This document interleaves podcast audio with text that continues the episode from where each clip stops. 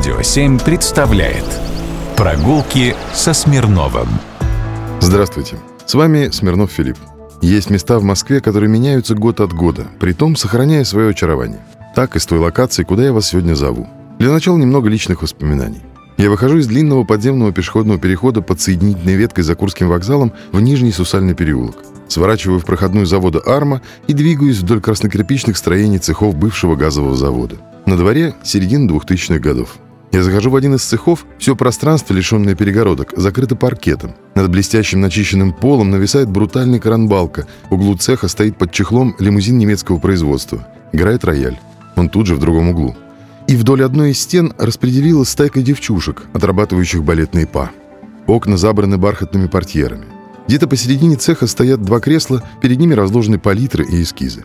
Тут работают художники. Мой брат и мой будущий кум. В этом же пространстве еще две мастерских и два шоурума первых резидентов завода.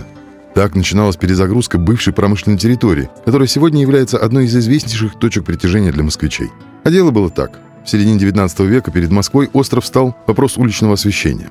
После реформ 1861 года городская жизнь ускорилась, масляные фонари доказали свою неэффективность, конопляное масло вкусно с кашей, и фонарщики часто не доливали, да и свет от масляного фонаря сравним со светом свечи. Много не увидишь. Электричества еще не было в том объеме, как есть сейчас. И начали искать альтернативу. Было предложено много решений, но самым разумным и экономически оправданным стало предложение англичан – на конкурсе была предложена самая низкая цена за один газовый фонарь в год.